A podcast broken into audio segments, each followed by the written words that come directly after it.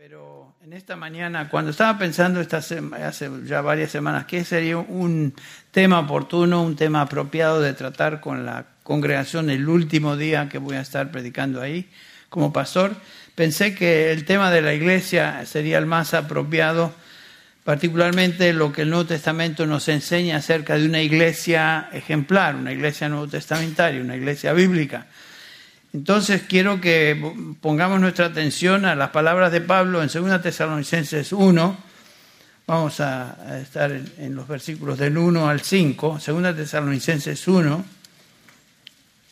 del 1 al 5, que nos relatan este, las características de esta iglesia, que realmente fue una iglesia ejemplar, siendo una iglesia tan joven en el Señor, tan, tan este, tierna en su fe, y sin embargo mostrando características que de una iglesia realmente madura.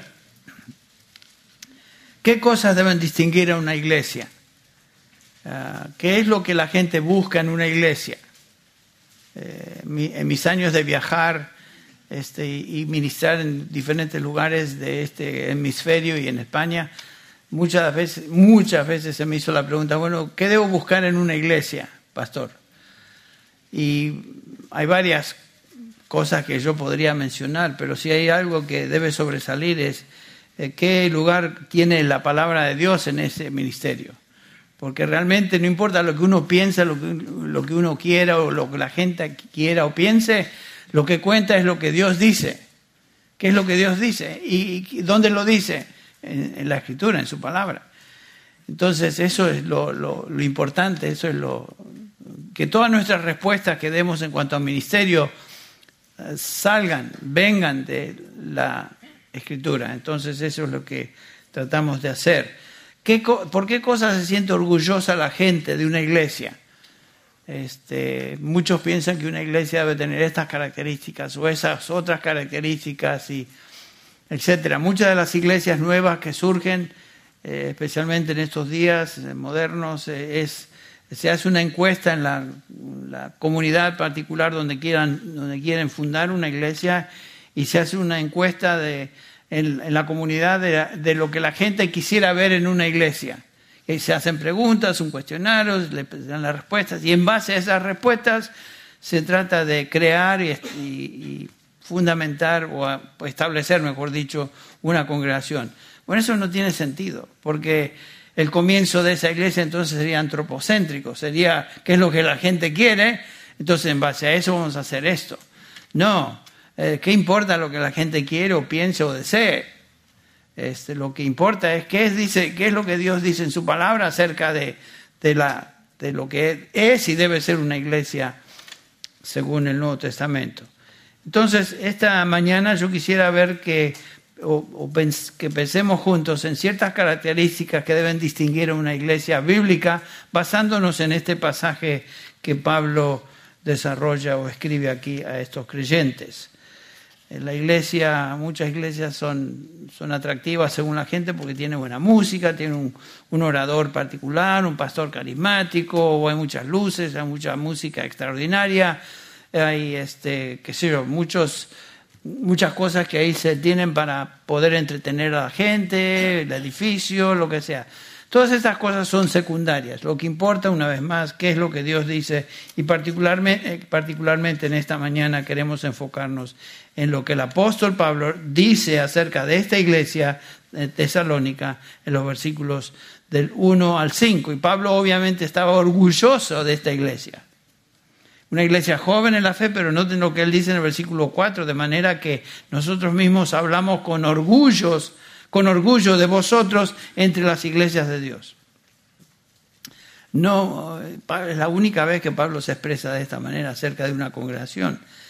¿Y qué es lo que hacía, que le daba orgullo, que le traía aliento a su corazón? Era lo que él aquí describe.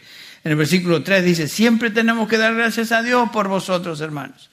Bueno, veamos entonces que, por qué hablaba orgullosamente y por qué daba gracias a Dios. Versículos del 1 al 5 que voy a dar lectura. Segunda de Tesalonicenses 1, versículos del 1 al 5. Así comienza. Pablo, Silvano y Timoteo, los tres fundadores de esta iglesia, a la iglesia de los tesalonicenses en Dios nuestro Padre y en el Señor Jesucristo.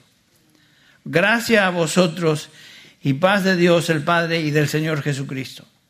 Siempre tenemos que dar gracias a Dios por vosotros, hermanos, como es justo, porque vuestra fe aumenta grandemente. Noten por qué daba gracias. Vuestra fe aumenta grandemente y el amor de cada uno de vosotros hacia los demás abunda más y más.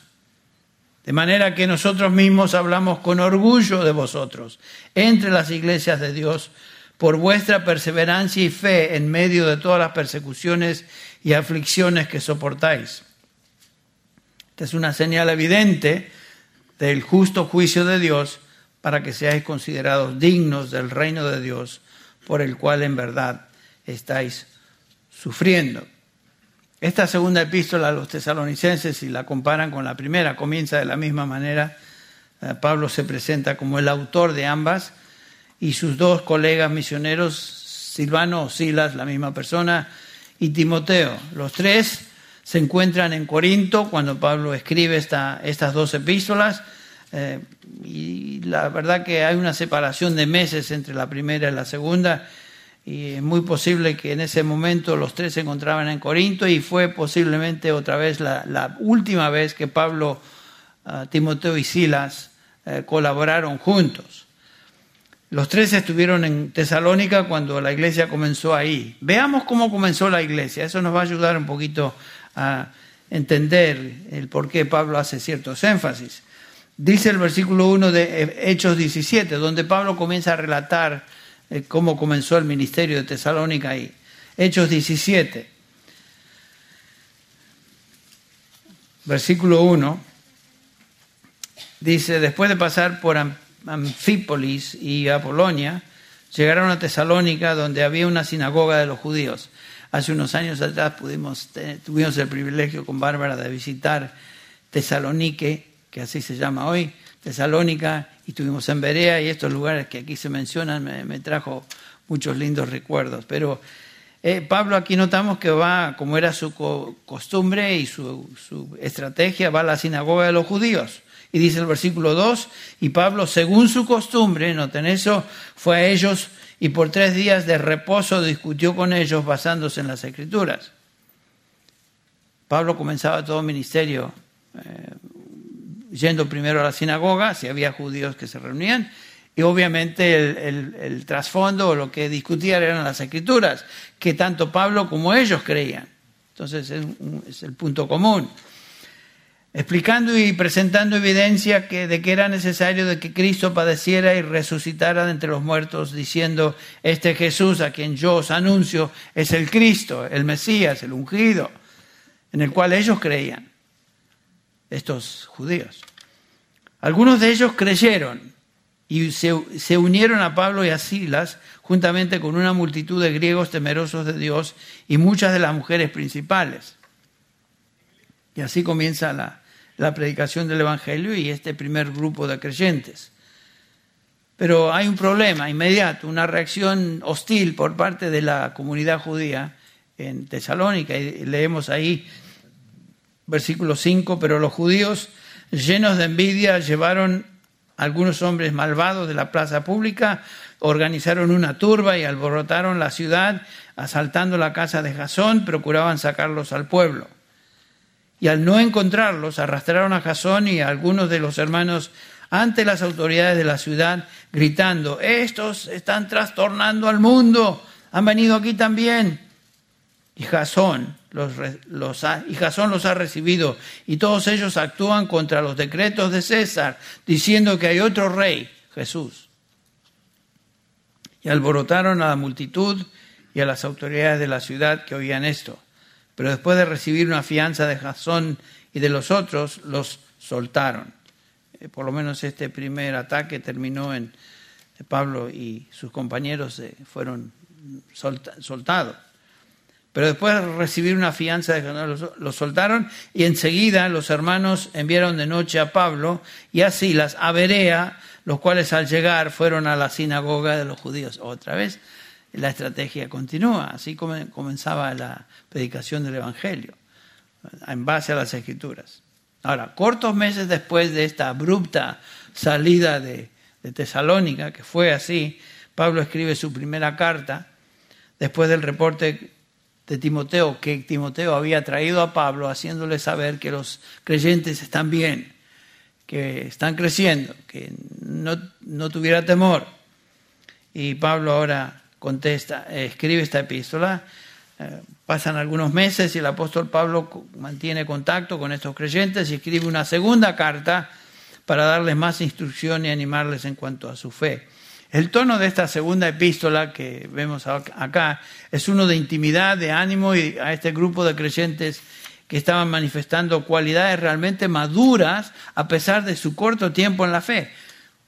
Semana se predica el Evangelio, en ese corto tiempo varios, mucha gente se convierte, este, pasan unos meses, la iglesia crece, como aquí lo vemos, y este, lo que notamos es una iglesia impresionantemente madura para su edad cronológica en la fe.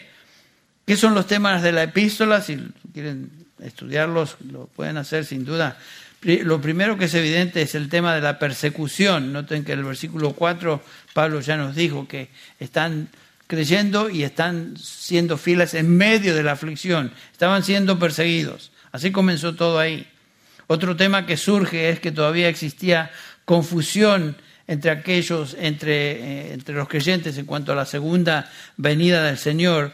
Capítulo 2 habla de eso. Por ejemplo, el versículo 1, con respecto a la venida de nuestro Señor Jesucristo y a nuestra reunión con Él, os rogamos, hermanos, que no seáis sacudidos fácilmente en, vuestro, en vuestra manera de pensar y no os alarméis ni por espíritu, ni por palabra, ni por carta, como si fuera de nosotros, en el sentido de que el día del Señor había llegado. Estaban siendo confundidos por falsos maestros, falsa enseñanza. Y es algo que la iglesia siempre está expuesta a falsa enseñanza y, y cuando uno no es maduro en la fe o por lo menos no tiene trasfondo suficiente bíblico, puede ser turbado en su fe y puede trastabillarse y puede llegar a tener muchas dudas. Y es lo que Pablo trata de evitar eso y ayudarles a estos hermanos. Capítulo 1, persecución. Capítulo 2, la segunda venida del Señor y, este, aclarar el, tema.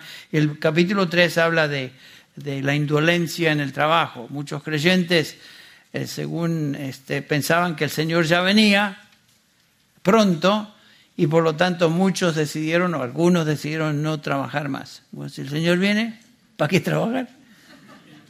Él viene, ya nos lleva, disfrutemos, pero el problema es que pasaban de casa en casa y este, molestaban a otros hermanos viviendo de arriba, ¿no? Que les den de comer, noten lo que dice el versículo 6 para empezar Hermanos, os mandamos en el nombre de nuestro Señor Jesucristo que os apartéis de todo hermano que anda desordenadamente. ¿A qué se refiere? A estos hermanos que andaban pidiendo, andaban abusando de la, hospitalidad y amabilidad de otros creyentes.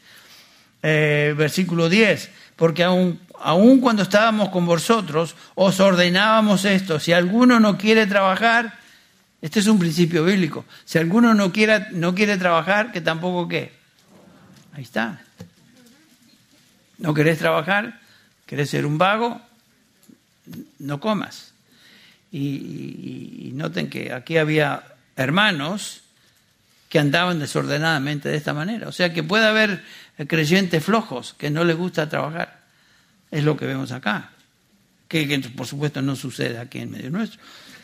Lo menciono así de pasada porque el pasaje lo, lo dice, ¿no? Pero el principio es el que no quiera trabajar, que tampoco coma. Bueno, esos son los tres, ah, tres, tres ah, temas principales de, de la epístola. Bueno, entonces Pablo se dirige a estos y notamos que Pablo hace hincapié en ciertas características que distinguen a una iglesia verdadera, que lo notamos acá, y la primera característica es esta, conversión genuina. Conversión genuina una iglesia bíblica, una iglesia cristiana, una iglesia realmente este, genuina, por decirlo así, valga la redundancia, está constituida por creyentes en Cristo Jesús que han sido convertidos, que han sido transformados. La iglesia está compuesta de los santos. Notaron cómo Pablo comienza la mayoría de sus epístolas dirigidas a los santos. Todas las epístolas de Pablo fueron dirigidas a creyentes aquellos que pertenecían a una congregación y habían sido transformados por el Espíritu de Dios, eran convertidos, eran creyentes verdaderos, no simplemente profesantes o simpatizantes, sino creyentes. Y lo que notamos acá que Pablo comienza diciendo, Pablo, Silvano y Timoteo a la iglesia de, de los tesalonicenses, en Dios nuestro Padre, en el Señor Jesucristo. Nos hace ver que estos creyentes de Tesalónica realmente pertenecían a Dios por medio de su Hijo Jesucristo. Eh, el Señor Jesucristo es el medio por el cual venimos a Dios. Yo soy el camino, la verdad y la vida, dijo el Señor Jesús. Nadie viene al Padre sino por, por mí. Entonces nadie conoce a Dios si no es por medio de Jesucristo. La iglesia verdadera son los que han sido redimidos y se encuentran en una relación espiritual de unión viva con Dios Padre y con su Hijo Jesucristo. Eh, eso es tan vital de entender. Algunos de ustedes que vienen de otras congregaciones tal vez les hace un poquito curioso que aquí hacemos tanto hincapié en fundamentos de la fe y en tomar clases de, eh, este, membresía, tomar clases de bautismo. ¿Por qué hacen? ¿Qué les pasa? ¿Por qué tanto hincapié? ¿Saben por qué? Porque queremos, estar seguros que en esta iglesia continuemos con el patrón bíblico, que los que sean miembros de esta iglesia sean genuinamente convertidos, que conozcan al Señor y que sean personas que han sido redimidas realmente, que sean santos. Entonces, esa es la razón por la cual enfatizamos esas eh, características de enseñar y este, tener clases como fundamentos de la fe. El Nuevo Testamento claramente enseña que los que creen en Cristo creen en el Evangelio y comparten, vida eterna con Dios a través de su Hijo Jesucristo. Eh, nos dice, por ejemplo, esto lo podemos ver en tantos pasajes, eh, cuando Pablo escribe, cuando las epístolas, cuando leemos las epístolas, cuando Pedro escribe, no importa quién, el punto es este que estamos en una relación con Dios a través y por medio de Cristo Jesús. Noten, por ejemplo, eh, Colosenses 3:13, los menciono, Pablo escribe a otro grupo de creyentes, con los colosenses, y les dice, porque habéis muerto y vuestra vida está escondida con Cristo en Dios. ¿Qué vida? Nuestra vida eterna, nuestra vida espiritual está escondida con Cristo en Dios. No en Gálatas 2.20. Con Cristo he sido crucificado y ya no soy yo el que vive, sino que Cristo vive en mí. Cristo vive en el creyente. Y la vida que ahora vivo en la carne la vivo por fe en el Hijo de Dios, el cual me amó y se entregó a sí mismo por mí. Eh, soy hijo de Dios por de fe en Cristo. Noten como Romanos 6.11 dice algo muy similar.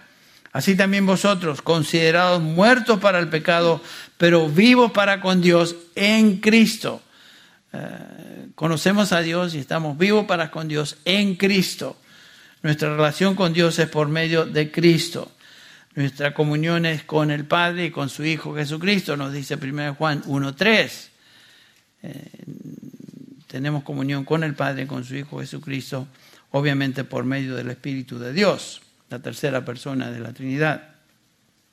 Como cristianos, Pablo subraya en este pasaje que estos tesalonicenses realmente eran personas convertidas, eso es lo que notamos, redimidas, estaban en unión vital con Dios Padre y con su Hijo Jesucristo. Tenemos que meditar en eso, pensar. Este, cuando tengan su tiempo devocional y tiempo a solas con el Señor, mediten en ese concepto. Eh, yo soy hijo de Dios y la única razón que soy hijo de Dios y conozco a Dios es por medio de su Hijo Jesucristo. Háganse preguntas, ¿qué quiere decir esto? ¿Qué es lo que el Nuevo Testamento me enseña acerca de esto? Y no tomen una lectura rápida y así superficial de pasajes. Piensen en lo que están leyendo, lo que están meditando. Que el Señor abra el entendimiento de su mente y corazón. Dios no simplemente es un Dios creador para nosotros el creador de todas las cosas, el todopoderoso, el juez del universo, que lo es. Para nosotros cristianos es nuestro Padre. Por eso cuando el Señor Jesús nos enseña a orar, nos enseña a orar de esta manera. Cuando oréis, oréis, orad así. Padre nuestro que estás en los cielos. Ese no es un rezo, eso es la oración y un elemento básico de una oración genuina de un hijo de Dios a su Padre. Padre nuestro. Dios ya no es nuestro juez, Dios es nuestro Padre. Pensemos en eso, meditemos en eso. Y noten que Pablo coloca a la persona de Jesucristo junto con Dios, en Dios y en Cristo, lo cual enfatiza la deidad de nuestro Señor. Pablo lo hace sin ninguna explicación o aclaración. aclaración. La Biblia en el Nuevo Testamento no nos aclara, pero recuerden que Cristo es el Hijo de Dios. Simplemente se da por sentado. Um, si Cristo no fuera Dios, el apóstol hubiera ofrecido alguna explicación por colocar a Dios Padre en el mismo nivel con el Señor Jesucristo. Ustedes recuerdan cómo los judíos se ofendían cuando escuchaban a Cristo hablar de su persona y de lo que Él vino a hacer. Tenemos varias descripciones, pero particularmente noten ahí en el capítulo 5 de Juan, se lo leo nada más. Eh, Cristo les habla de lo que implica seguirle a Él y en Juan 5, 18 dice, entonces por esta causa los judíos aún más procuraban matarle porque no solamente violaba el día de reposo, sino que también llamaba a Dios su propio Padre, haciéndose igual a Dios. Haciéndose, era igual a Dios. ¿Por qué? Porque Cristo es la segunda persona de la Trinidad. Yo y el Padre, dijo Jesús en Juan 10, 30, uno somos, uno somos. Eh, mis ovejas oyen mi voz y me siguen, conozco, les doy vida eterna, no persan Nadie las arrebatará de mi mano. Mi Padre me las, dio, me las dio mayor que todos es, y nadie las puede arrebatar de la mano de mi Padre. Mi Padre y yo, uno somos. Los judíos volvieron a tomar piedras cuando dijo esto Jesús y querían apedrearle. Jesús le dice, eh, he demostrado muchas obras buenas del Padre entre vosotros, ¿por cuál de ellas me apedreáis? Los judíos contestaron, no te apedreamos por ninguna obra buena, sino por blasfemia, porque tú siendo hombre te haces Dios. No entendían. lo veían a Cristo y lo veían como un simple hombre, pero él era mucho más que eso, era Dios, Dios hecho carne. Ahora, de regreso a nuestro pasaje, Pablo describe entonces a los creyentes en Tesalónica como redimidos al Señor, aquellos que estaban en una relación vital real, espiritual con Dios Padre y con su Hijo Jesucristo. Esto constituye una iglesia cristiana. Redimidos, hijos de Dios, no simplemente simpatizantes que se reúnen en una afiliación de, eh, bueno, nos gusta los que están acá, me cae bien la gente acá, y vamos a la iglesia como yo iría al club rotario o iría a ser miembro de otro club. No, la iglesia es la congregación de los santos, la congregación de los redimidos. En 2 de Tesalonicenses, esta misma epístola, capítulo 2, 13, Pablo dice, nosotros, él y sus colegas ministeriales, siempre tenemos que dar gracias a Dios por vosotros, hermanos amados en el Señor, porque Dios os ha escogido desde el principio para salvación mediante la santificación del Espíritu y la fe en la verdad. ¿Por qué crees tú en, Jesucristo? ¿Por qué crees tú la verdad del Evangelio? Según este pasaje y otros es porque has sido escogido por Dios. El Señor te escogió. Fuimos escogidos en Cristo antes de la fundación del mundo, nos dice Efesios 1, 3 y 4. Según el capítulo 2 de esta epístola de Tesalonicenses, según Tesalonicenses 2, versículo 14, y fue para esto que Él os llamó llamamiento de, a salvación.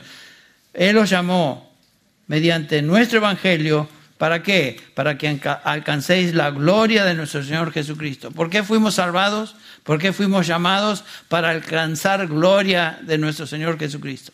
Y esto lo enfatizo. El Nuevo Testamento nunca presenta la salvación como algo temporal algo que tú tienes por un periodo de tiempo y lo pierdes o la pierdes y después te tienes que restablecer de nuevo en una relación, relación salvífica con Dios. Eso no existe en el Nuevo Testamento. Son inventos, cosas que no son reales. el Nuevo Testamento nos enseña que fuimos llamados para alcanzar gloria con nuestro Señor Jesucristo. El que comenzó la buena obra en nosotros en el momento de salvación, la perfecciona y la perfeccionará hasta que estemos con Él en gloria. Entonces, la primera característica de una iglesia real, genuina, eh, bíblica, es que está compuesta de creyentes verdaderos. No hay duda en mi mente que esta congregación está compuesta de creyentes verdaderos. Sí que de vez en cuando hay alguna persona que llega y que no entiende y, y se incorpora de alguna manera, asisten y no, no conoce al Señor, pero esperemos que con el tiempo el Señor abra su mente, su corazón y se incorpore. Por eso no, no, no hacemos mucha presión ni aceleramos el proceso de hacerse miembro aquí. ¿De qué vale ser miembro de un, de un club? No, la membresía es el resultado de conocer a Dios e integrarse con los redimidos en este cuerpo que es la iglesia local. En el caso nuestro, Sun Valley Ministerio Hispano. Bueno, otra característica que Pablo subraya aquí de esta iglesia en Tesalónica es que mostraba, demostraba madurez y crecimiento espiritual. Es, una iglesia que realmente eh, eh, debe, este tipo de iglesia realmente agrada a Dios. Dice el versículo 3, siempre tenemos que dar gracias a Dios por vosotros, hermanos, como es justo, porque vuestra fe, noten, aumenta grandemente. Noten que la fe es algo que Dios nos da, nos concede por pura gracia, pero es una fe que no queda ahí simplemente en haber creído en Cristo y soy salvo, sino que es una fe que aumenta, es una fe que crece. Esto es lo que realmente debe movernos a dar gracias a Dios y es lo que Pablo hace. Ora y da gracias a Dios porque estos creyentes no solamente eran verdaderamente hijos de Dios, sino que estaban creciendo en su fe este viernes pasado tuve la oportunidad de hablar con varios de ustedes que no conocía. Y qué manera de conocer gente que no conocía. Este, cada, otra persona era persona que no conocía. ¿Por qué? Porque yo los veo de lejos, ustedes me ven de lejos, ustedes me conocen a mí más o menos, se presentan, hermano Tolopilo, soy tal y cual. Y sí, ¿cuánto hace que estás aquí? Uh, yo hace tres años. Hace tres años nunca te he visto. No, no, eh, la verdad que así sucede. Pero he tenido la oportunidad de escuchar varios de ustedes que han estado acá por un tiempo y quisieron comunicar conmigo eh, cómo el Señor ha estado ministrando en sus vidas y cómo su fe ha crecido, eh, habiendo estado siendo parte de nuestra congregación. Eso da tanta alegría y un sentido de gozo, gozo en el Señor y gratitud al Señor, que es lo que Pablo está expresando aquí. Siempre debemos dar gracias a Dios porque vuestra fe aumenta. Eso, eso trae realmente alegría y gratitud al corazón de un pastor. Y como pastores debemos dar siempre gracias a Dios. Ofeilo es el, el, término, el verbo que aquí se usa, que quiere decir la idea de deber, de obligación profunda, de dar gracias a Dios por la congregación que, está que son verdaderamente hijos de Dios y están creciendo en su fe. Dice Pablo, esa es mi obligación de dar gracias a Dios por lo que Él está haciendo con vosotros o entre vosotros. Noten que Pablo no los felicita a ellos. Doy gracias a ustedes por ser tan sabios y que se les prendió la luz. Ustedes sí son astutos, astutos ¿eh? ustedes sí son inteligentes porque creyeron en el Evangelio. No, porque el Evangelio es la obra, la salvación es la obra de Dios de un principio al fin. Por gracia habéis sido salvados por medio de la fe, y noten esto, ni aun la fe es de vosotros, pues es don de Dios. Para que nadie que se enaltezca. ¿Se acuerdan lo que Pablo ora en, en 2 Corintios 12 que leímos? Él ora y da gracias a Dios por el, el, el aguijón en la carne que Dios había enviado para que él no sé qué. Aún el apóstol Pablo luchaba con eso, ¿no? Y el Señor envía un aguijón en la carne que no se describe ahí, no sabemos qué era exactamente, pero el Señor envía ciertas pruebas en nuestra vida a veces para que para bajarnos el copete, para que no nos creamos la mamá de Tarzán, para que no no se nos suba la espumita y nos baja, nos baja por medio de alguna experiencia difícil. Y es lo que Pablo dice ahí en 2 Corintios 12. Bueno, me salió un poquito. Eh, un poquito, dirá usted, tú te saliste. Noten que, que Pablo reconoce que esta fe de estos creyentes estaba creciendo en medio de persecuciones. Versículo 4. En todas vuestras persecuciones y tribulaciones que soportáis. Estaban creciendo en la fe en medio de tribulación y noten eso, este, este punto tan importante. La tribulación, la aflicción en la vida de un creyente verdadero no destruye su fe, no, no, la hace, no la menoscaba su fe, sino que la fortalece. La tribulación destruye la fe falsa. Como 1 Juan 1, 2, 19 nos enseña que muchos se habían acercado a la iglesia, eran, eran, parecía que eran de nosotros, pero dice Juan, no eran de nosotros, salieron, porque no eran, porque no eran de nosotros. Los verdaderos creyentes, eh, en medio de tribulación y lucha, su fe es afianzada, su fe crece, que es justamente lo que nos enseña eh, el Señor Jesús usando la ilustración de Simón Pedro. Eh, recuerdan en Lucas 22, 31, Pablo, el Señor Jesús le dice a Pedro, Simón, Simón, mira que Satanás os ha reclamado para zarandearos como a trigo. El diablo hace eso con los hijos de Dios, nos zarandea. Cuando estudiamos la armadura del creyente, con bastante detalle vimos esto. Luchamos contra un enemigo feroz, un enemigo tremendo, un enemigo que nosotros no podemos luchar solos, sino que es el Señor. Y gracias a Dios por su intercesión. Le dice el versículo 32 de Lucas 22, eh, Pedro le dice a Simón, pero yo he rogado por ti o para ti, por ti, perdón, para que tu fe no falle. Y tú una vez que hayas regresado, fortalece a tus hermanos. Pedro fue sostenido por la, la, intercesión, la oración intercesora del Señor Jesús a favor de él. El Señor está intercediendo por cada uno de nosotros que Él salvó. Y intercede a la, diestra del Padre a favor de cada uno de nosotros. Eh, si no fuera por, por, eso, nuestra fe eh, terminaría mal. ¿Te sientes débil en tu fe hoy? te sientes como que hay momentos que no sabes si vas a ser firme hasta el final. Si eres hijo o hija de Dios, tu fe no fallará. ¿Por qué? Porque el Señor te sostiene a través de su intercesión. Y la fe que Él comienza, Él perfecciona y Él termina. No te deja así a la que te criaste, a ver, arréglate como puedas. No, esa no es la forma en que Dios funciona con sus hijos. El Señor Jesús dice en Juan 19, 17, 9, Padre, yo ruego por ellos, los que me diste. No ruego por el mundo, sino por lo que, los que me has dado, porque tuyos son. Y si no fuera por esa intercesión continua del Señor a favor de nosotros, nosotros pereceríamos. En Romanos 8:34 Pablo hace la pregunta, ¿quién es el que condena? En primer lugar dice, ¿quién es el que acusa?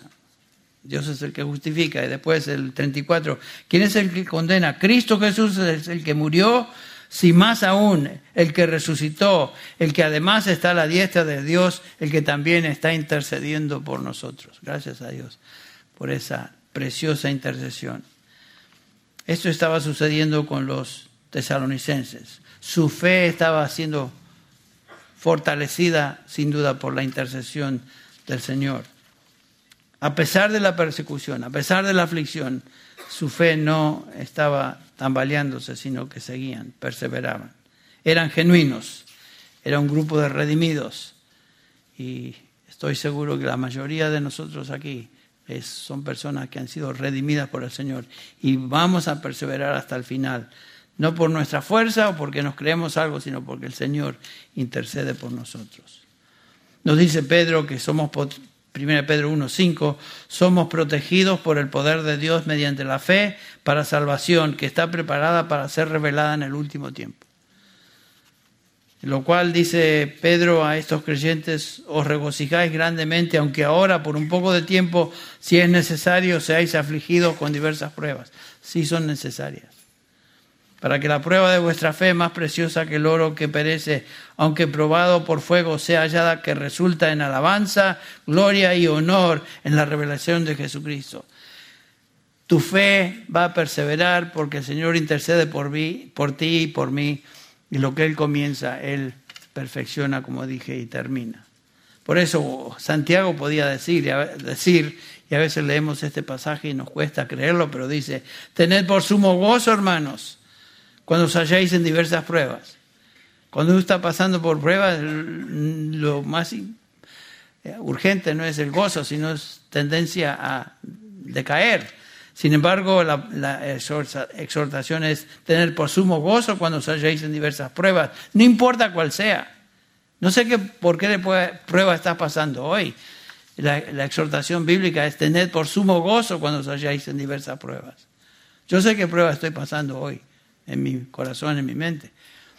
Y yo quisiera a veces que no pasara ciertas pruebas. Como Pablo le dijo al Señor, Señor, quita de mí esto. Tres veces rogué al Señor que quitara esto y el Señor me dice, ¿sabes qué? Mi gracia es suficiente para ti. Por tanto, dice Pablo, en lugar de despotricar y enojarme, y voy a, voy a regocijarme en mis pruebas, porque cuando soy débil y me siento débil, Él es fuerte. ¿Por qué? Porque el Señor lo fortalece y lo sostiene. Entonces Pablo se regocija en estos creyentes que perseveraban en su fe, crecían en su fe a pesar de, las pruebas.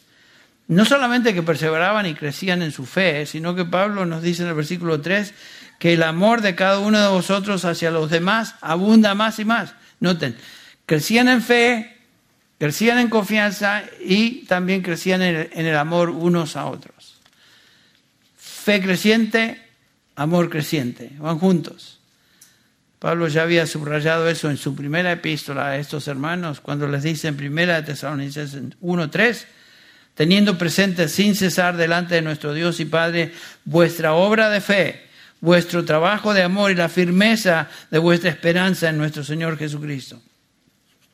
Pablo sabe, ya había orado por ellos, que crecieran en fe, que crecieran en amor, y esa oración fue obviamente contestada porque en su segunda epístola Pablo les dice, es obvio que ustedes han crecido en fe y han crecido en amor unos con otros. Y es algo que yo he notado en nuestra congregación más y más. Eh, crecimiento en fe y crecimiento en amor demostrado unos a otros. Este viernes pasado fue una demostración muy especial de la congregación para nosotros, en su amor para con nosotros. Pero no es, un, no es, que lo hicieron así, ay, que ahora quedar bien con el pastor, vamos a ver qué hacemos. Lo hacen con sinceridad, lo hicieron con cariño, lo hicieron definitivamente de una manera que demostraban un amor especial para con nosotros. Y, sabemos eso, lo sentimos. Estaba hablando con un hermano o una hermana, no me acuerdo si era hermano o hermana en este momento, eh, en este sentido de que me expresaba que cómo ella vio en esta congregación un amor tan, tan especial entre los creyentes, que es lo que le atrajo a quedarse aquí, a estar con nosotros. Venía de una congregación donde no había tal relación entre creyentes y para ellos, para esta persona, esta hermana, fue realmente impresionante ver que entre los creyentes acá había una demostración palpable de amor unos por otros y eso atrajo, le atrajo para estar con nosotros. Bueno, qué lindo sería que todos nosotros creciéramos en nuestro afeo y amor, ¿no es cierto? Si todos creciéramos en, amor unos por otros, 90% de nuestros problemas desaparecían. Porque muchos de nuestros problemas es que no estamos creciendo en esa área tan, tan importante de nuestra relación con Dios. Entonces Pablo obviamente está agradecido a Dios por ellos, por su genuinidad, por su crecimiento en la fe y aquí por su crecimiento en amor. Existe una virtud también que quisiera mencionar, eh, por la cual este, Pablo da gracias y en la cual Dios se agrada, versículo 4 otra vez, eh, estaban sufriendo y perseverando en medio de aflicción. Otra vez al final del versículo 4, vuestra perseverancia y fe en medio de todas las persecuciones y aflicciones que soportáis. Nuestra aflicción no es un accidente. Más nos dice Pablo en 2 de Timoteo 3, 12 que todo aquel que quiera ser eh, fiel al Señor sufrirá persecución, sufrirá, sufrirá aflicción. Así que, como Pedro dice, no os sorprendáis del fuego de la prueba que os ha sobrevenido. Si somos fieles a Dios, si queremos seguirle a Él y ser fieles a lo que Él manda en su palabra, vamos a sufrir aflicción vamos a sufrir persecución. Esta, esta iglesia eh, demuestra esa realidad. Una iglesia fiel, una iglesia que estaba sufriendo. Y obviamente estaban teniendo esperanza en su futuro, la esperanza de nuestro Señor Jesucristo que Pablo describe aquí en el versículo 3, firmeza, el trabajo en el amor, firmeza de vuestra esperanza en nuestro Señor Jesucristo. Eso lo mencionó en la primera epístola también. Entonces, cuando viene Timoteo y le da el reporte a Pablo, mira, estos creyentes, no le dijo, mira, te vas a caer de espaldas. No le dijo eso, sin duda. Mira, estos creyentes, la obra de salvación es real en sus vidas, están creciendo en su fe, están creciendo en su amor y están perseverando en su crecimiento en medio de toda aflicción. Noten que la iglesia, cuando leímos eh, Hechos 17, comenzó con todo tipo de aflicción, perseguidos desde el día primero y continuaban siendo perseguidos y afectados, afligidos, pero estaban creciendo, estaban perseverando, estaban soportando la aflicción. Y Pablo dice en segunda en el versículo 4, nosotros mismos hablamos con orgullo de vosotros. Pablo, Timoteo y Silas, los tres hombres singulares de la iglesia de, eh, de Tesalónica estaban hablando a otros hermanos, a otras iglesias, con orgullo acerca de esta congregación. Los, los, tesalonicenses no estaban hablando de sí mismos con orgullo, era Pablo, Silvano y Timoteo que hablaban con orgullo acerca de ellos por lo que estaban viendo y observando que Dios estaba haciendo en sus vidas. Por eso Pablo eleva esa gratitud a Dios, esa oración a Dios. Y estos creyentes se habían convertido en un ejemplo a las demás iglesias. Jóvenes en la fe y sin embargo un ejemplo para otros por su perseverancia y lo que el Señor estaba haciendo en medio de ellas. Una iglesia ejemplar se caracteriza por una fe genuina, una fe creciente, un amor que abunda y un amor y una fe que persevera en medio de la aflicción. Y finalmente vemos acá en el versículo 5 esta, esta actitud que Pablo subraya acá y dice así el versículo, esta es una señal evidente, el sufrimiento que está pasando es una señal evidente del justo juicio de Dios para que seáis considerados dignos del reino de Dios por el cual en verdad estáis sufriendo. ¿Qué quiso decir Pablo con eso? ¿Será que las pruebas y la aflicción hacen a un cristiano digno del reino de Dios? No es lo que Pablo está diciendo. ¿Qué es lo que está enseñando? Pablo está diciendo, hermanos, en medio del sufrimiento, vean su perseverancia, su fidelidad en la prueba, en la aflicción, como una indicación obvia evidencia clara del juicio, disciplina de Dios sobre vuestras vidas. Eh, la disciplina es algo que Dios envía y permite en nuestras vidas, con el propósito de fortalecernos.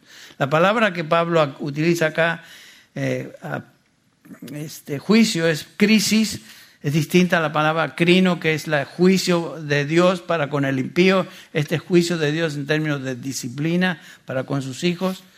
Claramente la, palabra nos enseña que Dios disciplina solo a sus hijos. Hebreos capítulo 12, versículos 5 y 6. Eh, Dios al que ama, que disciplina o, trae juicio sobre esa persona en este sentido de disciplina y azota, a veces azota duramente a todo aquel que él recibe por hijo. La aflicción, la disciplina, el juicio de Dios en este caso es parte de lo que Él usa en nuestro entrenamiento para fortalecernos. Eh, Pablo está diciendo entonces, estáis, sufriendo por ser parte del reino de Dios. Estáis siendo disciplinados por ser parte del reino de Dios. Y Él, Dios, está purificando, limpiando a los suyos en preparación para la gloria plena que experimentarán en el reino futuro. Todo tiene su plan, todo es parte de lo que Dios ha propuesto en sus decretos para cada uno de nosotros. Dios hace eso con los suyos. En ese sentido, eh, el Señor nos está preparando para hacernos dignos de Él la frase para que seáis tenidos por dignos del reino de Dios no quiere decir entonces que el sufrimiento nos hace dignos del reino, sino que Dios en su misericordia y en su gracia, a través de la prueba, a través de la dificultad, prepara, nos prepara para recibir el reino futuro, la manifestación gloriosa que ha de venir, que todavía es futura. Bueno, la persecución y el sufrimiento es la evidencia de que Dios está con ellos preparándolos para su gloria futura. Y eso es lo que una iglesia ejemplar debe demostrar también. Una iglesia que se preocupa en las cosas del reino, no en las cosas simplemente de esta tierra. Entonces, la aflicción en la vida, en tu vida, que Dios está diseñada por Dios para prepararte en un sentido para la gloria que será tuya en el futuro, que será nuestra en el futuro. Bueno, una, ¿qué, debe, ¿qué debe caracterizar una iglesia bíblica? Una iglesia que trae honra a Dios, que una iglesia que agrada a Dios. Aquí Pablo menciona estas características. Es la asamblea de los redimidos, una iglesia verdadera, creyentes verdaderos. Es una congregación que crece en la fe, es una iglesia que crece en amor, es una iglesia que persevera en medio de la tribulación y es una iglesia que no está preocupada en esta vida simplemente, sino que busca las cosas de arriba, busca primeramente el reino de Dios y su justicia y todas las demás cosas serán añadidas. Esta es la iglesia que Dios mira con agrado. Yo puedo decir a través de estos 27 años que esta iglesia no es lo mismo que conocí hace 27 años, es otra. ¿En qué sentido? Es una iglesia que ha crecido, no solamente en número, sino ha crecido en madurez, en fe, en amor. Y es notable cómo el Señor ha hecho eso evidente más y más a través de los años. Y no es por causa de nadie, es por causa de la obra de la palabra en el corazón de cada uno de los creyentes. Que el Señor utiliza vasijas indignas, débiles, frágiles, como somos aquellos que le servimos en la enseñanza y predicación, es cierto pero la, obra es de Él. Y, la obra no puede, el Señor no va a compartir su gloria con nadie, la gloria es solamente de Él. Yo estoy agradecido que Dios me llamó a ser pastor aquí en esta congregación por más de 27 años, eh, una congregación que abunda más y más en estas características, no se los digo para echarle flores, es una realidad que he observado y el Señor me ha dado el privilegio de ver y experimentar junto con ustedes este, esta bendición tan especial de haber servido en este lugar. Es mi oración que el Señor continúe obrando y en cada uno de ustedes y estoy, lo he dicho en ocasiones y lo vuelvo a repetir, estoy muy contento, muy agradecido al Señor porque esta congregación queda en muy buenas manos. Lo que se ha enseñado por 27 años va a seguir siendo enseñado y, y la congregación va a, seguir siendo edificada en la palabra de Dios y estoy realmente agradecido al Señor por esa realidad. Esta congregación queda en buenas manos, pastores que tienen este mismo sentir, que buscan ministrar para presentar una iglesia, un rebaño que agrade a Dios. No hay ninguna duda en mi corazón en cuanto a eso. Bueno, vamos a orar para terminar. Pude terminar sin llorar. Y eso es una. Y Bárbara también se aguantó el segundo servicio. Este, bueno, hermanos, gracias por todo lo que han sido para nosotros y lo que representan para nosotros. Los amamos. Que el Señor les prospere. Te damos gracias, Señor, por esta mañana, una vez más, por este tiempo que nos has permitido una vez más reunirnos y pensar, meditar en, tu palabra, que es la fuente de todo. Gracias Señor porque es tu verdad la que nos guía y queremos ser obedientes a esa verdad y traerte honra y honor a ti. Perdona Señor todas nuestras flaquezas, nuestras debilidades y todo aquello en lo cual eh, todavía te ofendemos. Gracias Padre porque tu Hijo fue entregado por nuestras transgresiones, pero fue resucitado para nuestra justificación. Y te damos gracias, Señor, porque si confesamos nuestros pecados, siempre eres fiel y justo para perdonar y limpiarnos de toda maldad. Padre, eh, ponemos en tus manos el resto de este día, nos encomendamos a ti y pedimos, Señor, que tú nos, uh, nos uses, nos uses y utilices para bendición de otros. Pedimos estas cosas en el nombre del Señor Jesús. Amén. Amén.